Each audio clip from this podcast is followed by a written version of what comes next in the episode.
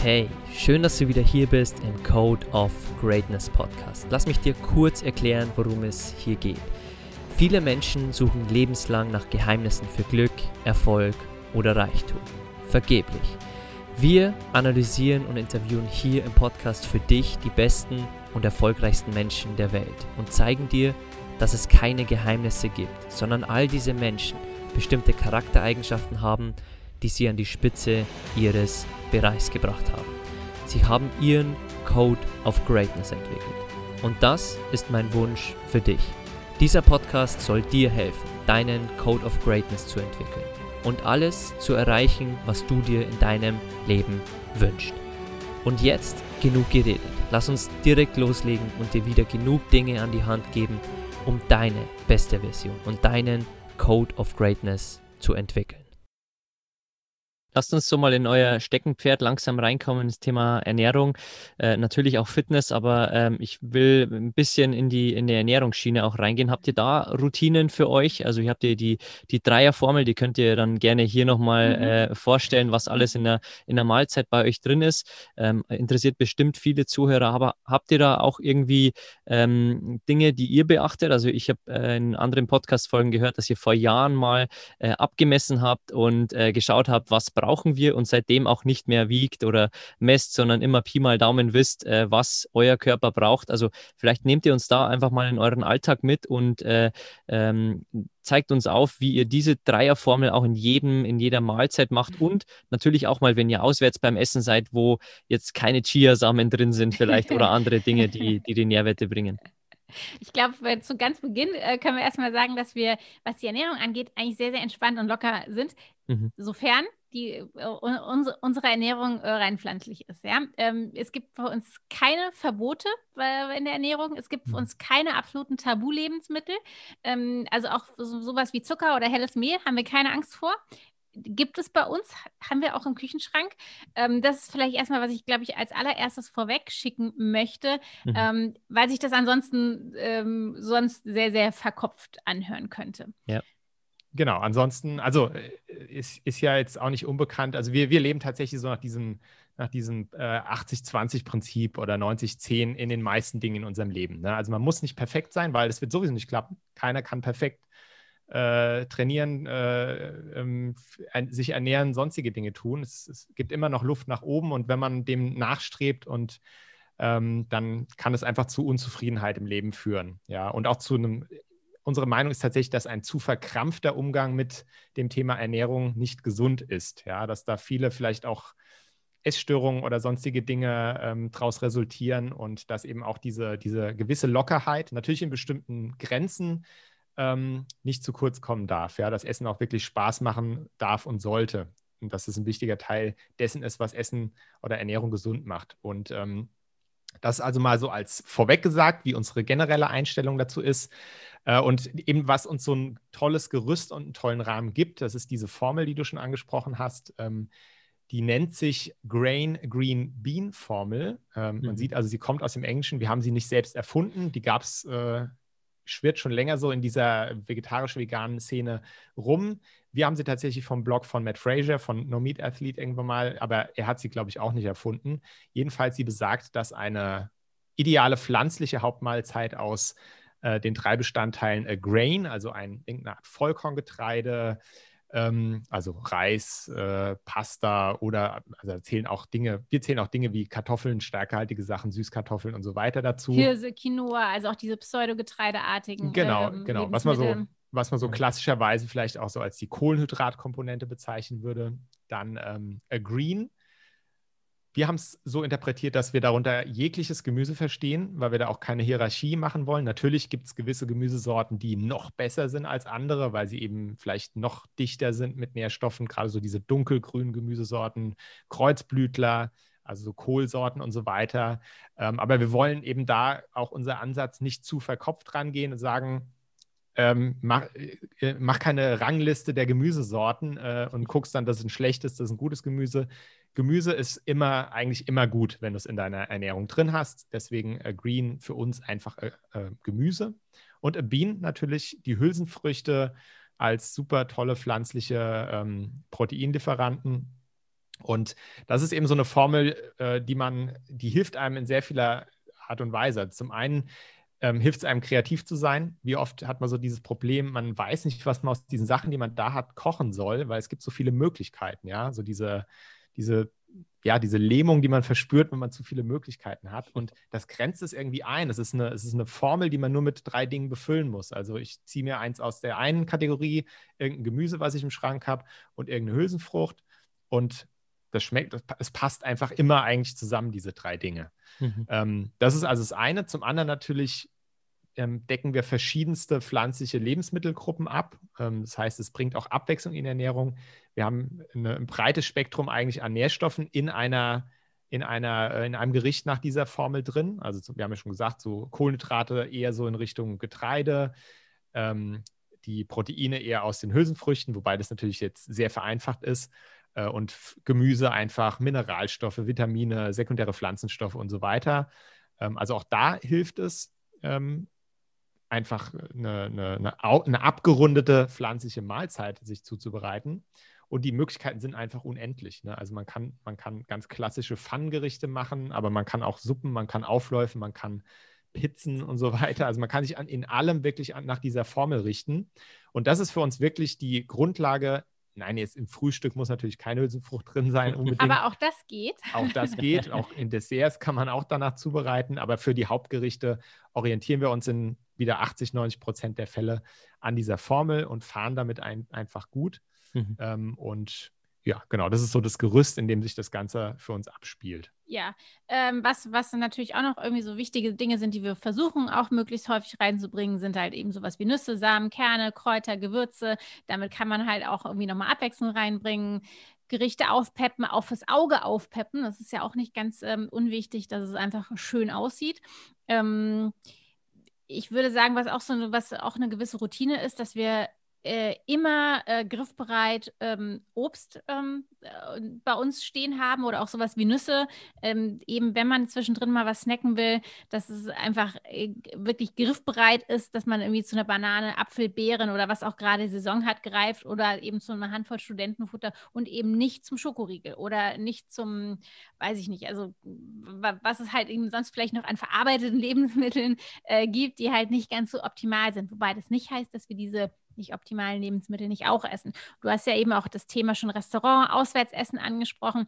Das ist eigentlich das, was so Daniel gesagt hat, dass wir halt da versuchen, ich würde wirklich bei der Ernährung nicht 80-20, sondern eher 90-10 oder 95-5 sagen, wenn wir essen gehen, dann ist es völlig in Ordnung. Da achten wir jetzt auch nicht so ganz drauf, oh, sind es jetzt wirklich Vollkornnudeln oder ähm, ist es nicht auch mal okay, helle Nudeln zu essen? Oder ähm, wenn der, wenn jetzt im, bei, in unserem vietnamesischen veganen Lieblingsrestaurant, wenn der Tofu frittiert ist, das würden wir zu Hause nicht machen, aus vielerlei Gründen nicht. Aber das ist völlig in Ordnung, sowas unterwegs zu essen, weil das ist mhm. ja nicht unsere tägliche Ernährung. Wir gehen ja nicht alle zwei Tage essen, sondern essen gehen, Restaurant, auswärts essen oder im Urlaub essen, ist halt eben was Besonderes, was wir auch dann ganz besonders genießen. Und auch das ist, denke ich, sehr, sehr wichtig, dass wir uns da auch nicht irgendwie äh, äh, kasteien und beschneiden und schlechtes Gewissen haben, sondern dass wir das eben voll genießen und dann aber auch wissen, okay, morgen gibt es wieder etwas anderes. Mhm, mh.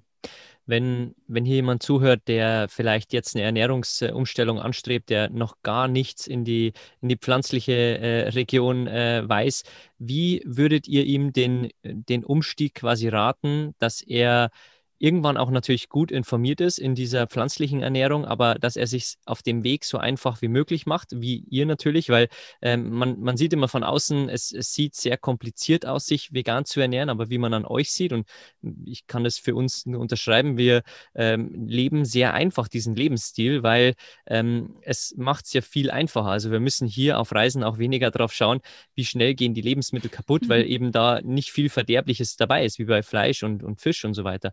Also ähm, wie würdet ihr, wenn ihr vielleicht jung seid, wenn ihr 20 Jahre alt wärt oder 15 Jahre, wie würdet ihr den Umstieg machen? Ähm, würdet ihr auch wieder mit so einem Selbstexperiment anfangen? Also vielleicht hat sich da bei euch im Kopf was geändert, ähm, was ihr jetzt anders machen würdet. Ich würde, glaube ich, gar nicht, also für ich, für uns würde gar nichts anderes machen. Ich würde mhm. mir nämlich wirklich von Anfang an nichts verbieten und nicht sagen, nie wieder, nie wieder Fleisch, nie wieder Fisch, nie wieder Eier oder Milch. Ähm, ich würde, ich würde wirklich also jedem raten, ohne, ohne da zu sehr zu verkrampft ranzugehen, es einfach auszuprobieren. Ich würde einfach mal gucken, was gibt es denn so an, an einem leckeren, an leckeren veganen Rezepten. Heute ist die Situation ganz anders als vor 2010. Es gibt, es gibt unheimlich tolle vegane Foodblogs. Man findet jedes Rezept, was man sonst gegessen hat, auch in vegan. Ich würde einfach mal mich wirklich inspirieren lassen, nach Lieblingsgerichten suchen oder auch äh, so auf, auf, auf, auf Plattformen wie Pinterest einfach mal gucken oder auf, auf Instagram, da wird man auch schön durch Fotos inspiriert und würde einmal mal schauen, was gibt es denn so, was kann ich denn machen, ähm, ohne jetzt gleich zu denken, oh, ich muss mich jetzt vegan ernähren, ja. Dann kann man ja mal gucken, hat es geschmeckt, kann ich was anderes machen, gibt es vielleicht, gibt's vielleicht irgendwas, was mich besonders interessiert, kann ich vielleicht mal vegan essen gehen und dort was ausprobieren. Also ich würde gar nicht so sehr ich, ich würde mir gar keine Regeln oder gar nichts vornehmen, sondern das mal so ein bisschen auf mich zukommen lassen und, und gucken, was passiert. Ich würde auf jeden Fall nicht ähm, also das ist das, was viele Menschen ja so als erstes machen, ist auf die Dinge zu schauen, die wegfallen aus der Ernährung, also diesen Verzicht mhm. in den Vordergrund rücken oder auch so zu versuchen, wie kann ich denn das jetzt, was ich sonst immer vegan, äh, was ich sonst immer nicht vegan gekocht habe, so meine Standardgerichte, wie kann ich die jetzt eins zu eins, möglichst, dass sie genauso schmecken, vegan zu bereiten? Weil das kann natürlich passieren, dass es dann nicht so gelingt oder man ähm, eine Enttäuschung erlebt, ja, und dann denkt, das, das ist nichts für mich oder so.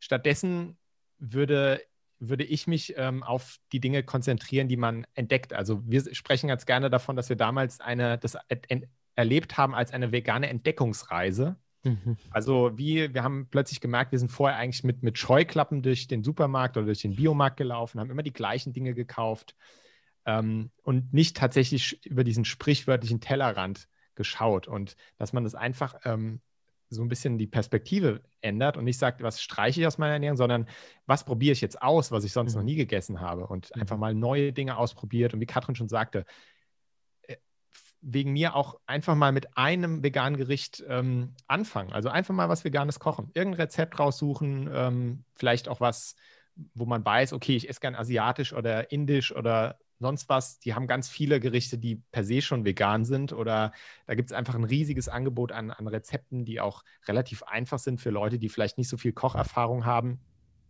Und das damit einfach anfangen und dann vielleicht mal ähm, ein Lebensmittel ausprobieren, was man noch nie gehabt hat oder mal gucken, was kann ich denn statt dem Joghurt, was gibt es denn für Alternativen auf pflanzlicher Basis? Und da probiert man sich durch. Da wird einiges einem nicht schmecken, ganz normal, aber es gibt inzwischen einfach so eine große Auswahl, dass man irgendwann auch Dinge findet, die dann für einen selbst funktionieren, die einem schmecken. Und dass man es lieber von dieser Perspektive angeht, diese, diese Entdeckung, dieses Positive, was, was kommt dazu, was kann ich jetzt neu entdecken auf diesem Weg ähm, und nicht so sehr an diesen Verzicht denkt. Und auch ganz wichtig, Katrin hat es auch schon angesprochen, es vielleicht erstmal, äh, es muss kein Selbstexperiment sein, dass man es jetzt wirklich sagt, ich mache das jetzt 30 Tage lang. Kann, kann gut funktionieren, für uns hat es mhm. funktioniert. Ähm, aber dass man nicht so sehr in dieses nie wieder, ich esse jetzt nie wieder dies oder das denkt, weil das häufig dazu führt, dass wir erst gar nicht anfangen, weil, weil mhm. uns diese Veränderung so groß erscheint, dass wir Angst bekommen, ja, ähm, dass, dass uns was fehlen wird im Leben und ähm, wir einfach diese Vorstellung, das funktioniert nicht für uns und dann machen wir diese, diese ersten kleinen Schritte erst gar nicht. Und mhm. ähm, wie du sagtest, es erscheint von außen sehr kompliziert für viele, ähm, die sich noch nie damit beschäftigt haben. Und wenn man länger schon vegan lebt, dann weiß man, dass es alles nur mit den eigenen Erfahrungen und Gewohnheiten zu tun hat. Ne? Also man kauft, man lernt einfach, man muss natürlich la neu lernen, einzukaufen und, und sich zu verpflegen. Ja? Aber man hat nach ein paar Monaten so wie man früher die Gerichte hat, die man in fünf Minuten zubereiten konnte oder in zehn äh, jederzeit, kann man in drei Monaten eben die veganen Gerichte in fünf Minuten oder zehn Minuten zubereiten und weiß gar nicht mehr, was einem da so kompliziert bei vorgekommen ist. Ähm, und dann wird alles viel leichter. Es ist wie bei allem, wenn man anfängt, kann es erstmal ein bisschen hakelig und schwierig sein. Ähm, aber wenn man ein bisschen dran bleibt und so diese erste Phase auch mal eine Ausnahme vielleicht erlaubt, ohne ein schlechtes Gewissen zu haben, wird es schnell zur neuen Normalität. Man lernt es einfach, wie es funktioniert. Mhm. Und ähm, du sagtest ja auch, äh, das Thema, dass man sich dann auch später in diese vielleicht auch ernährungswissenschaftlichen Dinge einarbeitet. Äh, wie sieht es mit Supplementation aus? Auf welche Nährstoffe muss ich vielleicht besonders achten? Das ist auf jeden Fall wichtig, aber das muss jetzt nicht in diesen ersten vier Wochen schon passieren. Also es wird niemand an einem Nährstoffmangel sterben, nur weil er jetzt vier Wochen lang mal sein veganes Selbstexperiment macht oder häufiger mal vegan kocht. Ähm, also das, das hat dann Zeit für nach diese vier Wochen. Dann kann man sich da mal mit befassen, vielleicht mhm. mal ein Buch dazu lesen, ein bisschen oder einen Online-Blogbeitrag.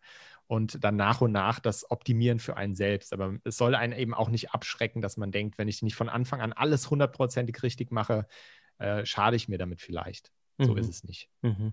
Du hast auch das Thema Supplements angesprochen, vielleicht für diejenigen im Podcast, die ähm, schon tiefer im Thema drin sind. Was für Supplements nehmt ihr und äh, was, was würdet ihr nehmen, auch wenn, wenn ihr am Anfang wärt? Also wenn, wenn ihr diese zwei äh, Wege mal beleuchten würdet, was nehmt ihr und was würdet ihr, wenn ihr wieder anfangen würdet?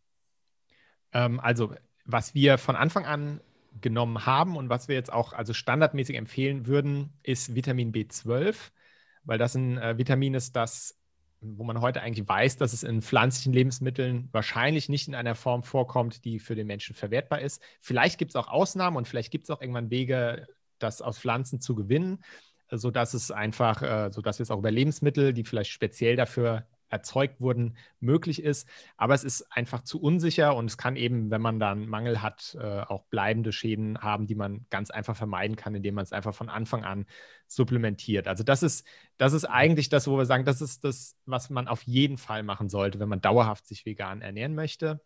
Ähm, was wir auch schon relativ lange machen, was aber kein rein veganes Thema ist, ist Vitamin D zu supplementieren, äh, besonders in den, in den Wintermonaten oder so im Winterhalbjahr Einfach aus dem Grund, dass, ähm, dass wir einfach hier, in, wo wir leben, in Deutschland, nicht genügend Sonnenlicht abbekommen, dass unser Körper das selbst bilden kann im Winter. Und selbst wir als Menschen, die viel draußen sind, die viel Sport machen mit, mit kurzen T-Shirts und so weiter, ähm, also wir lassen natürlich auch immer mal wieder unseren Vitamin D-Status bestimmen und mhm. wissen einfach für uns, dass, ähm, dass wir ohne eine Supplementation zu niedrige Werte haben. Ist jetzt kein veganes Thema, ähm, aber auch als Veganer sollte man natürlich das im Auge behalten. Womit wir dann auch irgendwann angefangen haben, äh, sind ähm, die langkettigen Omega-3-Fettsäuren, DHA und EPA. Mhm. Ähm, die kommen halt sonst hauptsächlich in fetten Seefischen vor. Um, ähm, und selbst die ähm, äh, werden in, in, der Regel in, zu geringen Mengen von den Menschen gegessen, die Fisch hm. essen. Ähm, da gibt es Widersprüche, also die Studienlage ist dazu einfach nicht eindeutig und die meisten Experten in dem Bereich empfehlen vorsichtshalber, diese langkettigen Omega-3-Fettsäuren zu supplementieren. Ich muss aber sagen, wir haben es, glaube ich, sieben, acht Jahre nicht gemacht und haben damit auch erst vor zwei, drei Jahren angefangen. Mhm. Genau, also das, wie gesagt, das ist, äh, es ist vieles auch in diesem Bereich Supplemente ist auch eine persönliche Entscheidung. Also, ähm, weil, weil einfach die Studienlage da jetzt nicht sagt, dass es es ist ja auch bei diesen Nährstoffen nicht so, wenn ich da vielleicht weniger als die empfohlene Tagesdosis von irgendeinem Nährstoff bekomme, heißt es ja nicht, dass ich automatisch irgendwie gesundheitliche Nachteile dadurch habe. Jeder mhm. Körper ist individuell, das sind alles Durchschnittswerte, die für die Bevölkerung berechnet werden. Jede Ernährung ist anders, jeder Körper reagiert anders drauf. Also deswegen sind mhm. mit Ausnahmen von zum Beispiel Sachen wie Vitamin B12, wo es sehr klar ist, was passiert, wenn man dauerhaften Mangel hat, ist es auch immer so ein bisschen eine Frage der eigenen, eine eigene Entscheidung, die man trifft, ja. ob man eben wie weit man da gehen möchte. Mhm. Ich würde tatsächlich inzwischen, weil es, es gibt inzwischen einige ähm, auch sehr gut zusammengestellte Multisupplemente, die also mehrere Nährstoffe abdecken, die für eine vegane Ernährung ähm, als, als kritisch oder als beachtenswert ähm, erachtet werden, wo das alles schon in einem guten, ähm, wissenschaftlich bestimmten Verhältnis drin ist. Äh, du hattest ja auch schon den Nico Rittenau zum Beispiel im Podcast zu Gast, der, ähm, der eines solcher Supplemente oder zwei, glaube ich, inzwischen sogar mitentwickelt ja. hat, der Riesenahnung von solchen Dingen hat. Und ich würde tatsächlich inzwischen sagen, wenn jetzt jemand sagt, ich möchte mich dauerhaft vegan ernähren, was soll ich, was soll ich nehmen, würde ich sagen, das einfachste und bequemste ist, dir so ein Multisupplement äh, zu kaufen. Das ist nicht nötig, mhm. weil wir haben, wie gesagt, viele, viele Jahre äh, allein mit Vitamin B12 supplementiert und mit, mit Vitamin D. Ähm, aber es ist einfach eine, eine, eine gute Absicherung äh, und äh, es, ist, es hat ein wissenschaftliches Fundament und deswegen wäre das, glaube ich, tatsächlich inzwischen unsere Empfehlung, mhm. einzig und allein aus Bequemlichkeitsgründen. Sagen, du musst dir dann, mach dir einfach dann nicht so viele Gedanken, konzentriere dich darauf, dich gesund und ausgewogen zu ernähren. Mhm. Dann bekommst du eigentlich fast alles, was du brauchst und dieses Supplement deckt halt oder sichert sozusagen auf jeden Fall, dass du auch von allem genug bekommst. Ja. Und das, wie gesagt, das ist immer, immer ganz wichtig. Das heißt nicht, dass man nicht auch ohne Supplemente sich ähm, vegan ernähren könnte, ohne einen Nährstoffmangel zu bekommen. Mhm. Ja, das ist, ja. Äh, das ist also was, was man wissen muss. Es, mhm. es, kann auch, es kann auch ohne gehen. Es ist einfach so eine persönliche Frage, wie, wie sicher möchte ich gehen, wie, wie sehr möchte ich mich anstrengen, wirklich sicher zu gehen, dass ich alle Nährstoffe bekomme. Oder gehe ich so ein bisschen vielleicht da so eine, so eine Abkürzung und, und nehme dann einfach ein Supplement, was mir das Leben ein bisschen leichter macht. Genau, mhm. und äh, wirklich, wenn jemand nur eine Sache daraus mitnimmt, der sich noch nie damit beschäftigt hat, Vitamin B12, bitte auf jeden Fall supplementieren. Ja, es, ja. Tut, es tut überhaupt nicht weh. Es gibt, es gibt günstige Präparate, es ist, nicht, es ist nicht teuer. Aber wenn man sich ansonsten so ein bisschen sträubt und denkt, so, hm, Vitamin B12 bitte nicht zu lange überlegen. Ja, definitiv. Also ich kann alles von euch auch nur unterschreiben. Wir nehmen auch Vitamin B12, Vitamin D nicht, weil wir jetzt gerade äh, über den Winter im Süden sind und täglich äh, Sonne haben, aber äh, Omega-3, ähm, die äh, EPA, DHA, also nehmen wir auch. Also ähm, das ist einfach so unsere auch persönliche Entscheidung, ähm, wo wir sagen, es kann sein, dass es, dass es nicht benötigt wird, aber wir entscheiden uns persönlich dafür, wegen den langfristigen Folgen, was passieren würde, wenn man es nicht hat. Also kann ich alles definitiv unterschreiben und auch das äh, Multi-Supplement von äh, Nico Rittenau, äh, das ja, ähm, ich glaube, das zweite kommt ja jetzt im, im Februar auch raus. Ähm, ja, also kann ich wirklich nur voll unterschreiben. Ähm, ich würde gerne in ein Thema noch reingehen. Ähm, ich weiß nicht, ob es eure Expertise ist, aber vielleicht habt ihr auch was, was ihr den Zuhörern hier in die Hand geben könnt. Es gibt natürlich verschiedenste Situationen im Leben, wo eine vegane Ernährung einfach anders ähm, sagen wir mal, benötigt wird mit anderen äh, Mineralstoffen, Spurenelementen, wie zum Beispiel in einer Schwangerschaft oder äh, in der Stillzeit. Also was würdet ihr zum Beispiel, äh, oder Katrin, vielleicht auch du, was würdest du Müttern empfehlen, die sich jetzt vegan ernähren möchten, die vielleicht schon ein Kind haben, die vorhaben, ein Kind zu bekommen? Hast du da vielleicht ein, zwei Tipps an der Hand, ein Buch an der Hand, äh, eine Person, die man sich genauer anschauen kann auf Social Media? Also ich muss ja sagen, obwohl ich Ernährungswissenschaftlerin bin, ähm, war vegane, vegane Ernährung in der Schwangerschaft wurde sehr, sehr stiefmütterlich bei uns im Studium behandelt, weil sowieso mhm. vegane Ernährung sehr schlecht weggekommen ist. Das ist aber auch schon wirklich 20 Jahre her. Und äh, bei, bei, Schwangerschaft und Stillzeit, da ähm, war es natürlich ähm, ganz, ganz aus und da wurde natürlich vollkommen davon abgeraten. Ähm, dadurch, dass ähm, ich jetzt da selbst aus persönlichen Gründen keine Expertise habe, fällt mir es ein bisschen schwer. Ähm, wir, also wir haben auch schon mal jemanden interviewt zu dem Thema, die aber selbst jetzt keine, ich sag mal in dem Sinne nicht eine, eine, eine, wissenschaftliche Expertin ist, sondern nur aus der Praxis eben berichten konnte. Mhm. Es ich weiß, es gibt aber Bücher. Ich müsste es dir jetzt raussuchen. Ja, ich müsste mhm. es dir wirklich raussuchen. Und es gibt, meine ich, auch sogar einen Podcast, der sich mit veganer, veganer Ernährung bei, bei Familien in Schwangerschaft und Stillzeit beschäftigt. Aber auch da ähm, habe ich jetzt leider keinen Namen parat. Müsste ich dir mhm. raussuchen. Also ein Buch, was, was ja.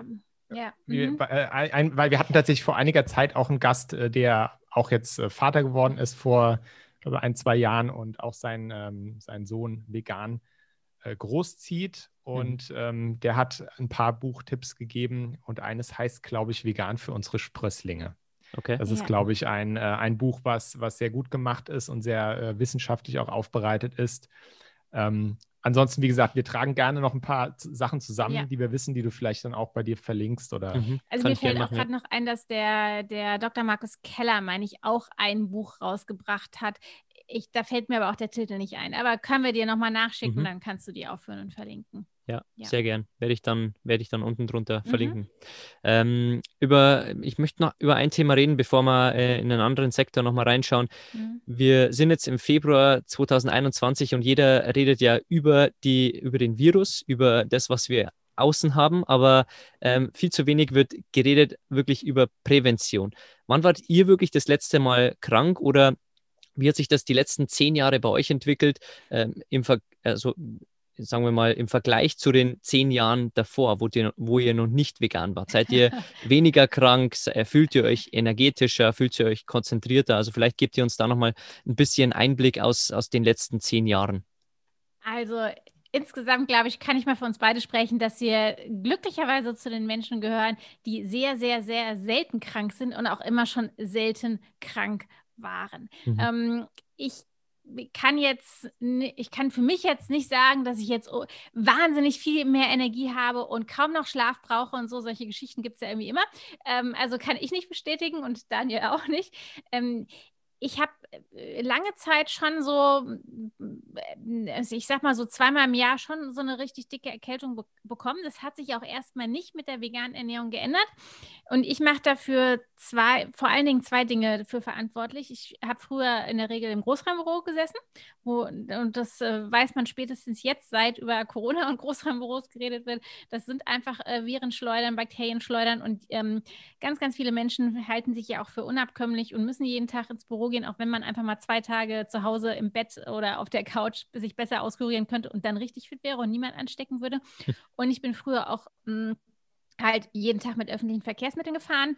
Ähm, auch da ist man nun mal in Kontakt mit anderen Menschen. Das hat dazu geführt, dass ich ganz klassischerweise nach meinem Herbstmarathon äh, eigentlich immer einen dicken Stufen bekommen habe, weil da ähm, ist man ja sowieso, hat man in der Regel ein geschwächtes Immunsystem, weil man ähm, halt auch bei kalten Temperaturen sich doch sehr anstrengt, nicht sofort duschen kann, auch da mit vielen Menschen irgendwie in Kontakt kommt, ohne dass man es ändern kann. Und dann kommt irgendwie vielleicht noch dieses äh, Büro und äh, die ähm, Atmosphäre in öffentlichen Verkehrsmitteln hinzu. Da habe ich in der Regel schon ein, zwei Mal im Jahr äh, auch eine stärkere Erkältung gehabt, aber jetzt auch nicht so, dass ich im Bett lag. Und da hat sich auch erstmal mit der veganen Ernährung Ernährung nichts geändert, aber seit mhm. wir jetzt seit Ende 2014 halt sehr viel zu Hause arbeiten, deutlich weniger in öffentlichen Verkehrsmitteln unterwegs sind, hat sich das bei mir grundlegend geändert. Also ich mhm. habe ich hab in der Regel einmal einmal im Jahr einen Schnupfen. Der letzte Schnupfen ist aber jetzt auch schon über ein Jahr her. Das mhm. war alles noch vor Corona. Ähm, und das war's. Also mehr mhm. passiert eigentlich nicht. Das ist, ähm, man, man merkt halt genau daran, was Katrin jetzt gesagt hat, dass es wahnsinnig schwierig ist, solche Dinge natürlich auf, auf einen Faktor, zum Beispiel ja. die Ernährung, zu isolieren, weil dazu mhm. müsste man irgendwelche kontrollierten Experimente oder sowas machen. Und es gibt ja einfach so viele Dinge in unserem Alltag, die sich auch verändern können mit der Zeit. Und bei uns war es eben tatsächlich so, dass, dass eine, eine Sache, die sich massiv geändert hat in den letzten Jahren, dass wir weniger Kontakt mit Menschen haben. Einfach dadurch, dass wir nicht zur Arbeit ähm, morgens in, in öffentlichen Verkehrsmitteln sind, da nicht die schmutzigen, fettigen Griffe anfassen, ähm, nicht mit anderen Menschen in Großraumbüros sitzen. Deswegen ist es natürlich schwierig, jetzt zu sagen, das hängt jetzt von der Ernährung ab oder das mhm. hat äh, dies und das gebracht. Ja, also wir mhm. drehen es lieber um ähm, und sagen, äh, da wir auch schon vor, vor unserer veganen Ernährungsumstellung ambitionierte Marathonläufer waren, ähm, sagen wir lieber umgekehrt, wir können jetzt nicht sagen, dass wir dadurch jetzt irgendwie schneller oder besser geworden sind, aber wir können eindeutig sagen, dass wir, dass wir nicht langsamer geworden sind, ja, dass uns das quasi nicht ausgebremst hat, dass wir jetzt keine, kein, kein, kein Fleisch mehr oder keine tierischen Lebensmittel mehr essen. Das ist alles, was wir tatsächlich ähm, guten Gewissens sagen können dazu, mhm. ja, dass, dass man offensichtlich weiterhin ambitionierten Leistungssport auch betreiben kann ähm, mit einer pflanzlichen Ernährung. Es gibt auch viele andere Menschen, die da gute Beispiele sind. Da müssen wir jetzt nicht äh, über uns sprechen nur. Mhm. Aber das ist eben was wir aus persönlicher Erfahrung sagen können, dass uns das nicht ausgebremst hat und, ähm, äh, und deswegen da Vorbehalte dagegen unbegründet sind. Aber wir können jetzt nicht umgekehrt sagen, ähm, wir haben jetzt unsere neuen Bestzeiten aufgestellt, weil wir uns vegan ernähren das wäre ein bisschen unseriös, das zu sagen. Ja, ja. wir wissen es nicht. Es könnte mhm. sein, dass, dass es so ist, aber vielleicht auch nicht. Mhm. Ja, sehr authentisch. Ein, einen Punkt möchte ich nochmal genau beleuchten, die Möglichst-Diät, weil es genau zeigt, äh, wie, wie ihr denkt und wie einfach ihr, ihr das Ganze auch strukturiert, dass ihr, da kommen mehrere Faktoren zusammen, die, die ich gerne nochmal für alle Zuhörer hier äh, unterm Strich nochmal zusammenfasse. Da ist dieses 80-20-Prinzip, das ihr, das ihr ansprecht, dieses nicht unter Druck setzen, also sich auch mal erlauben, essen zu gehen, sich auch mal erlauben, ein Ersatzprodukt zu essen und vor allem sich auch diesen Prozess zu erlauben. Also sprecht gerne hier nochmal, äh, bevor wir in, in zwei, drei andere Themen reingehen, über diese möglichst Diät und wie sie euch das Leben einfach leichter macht.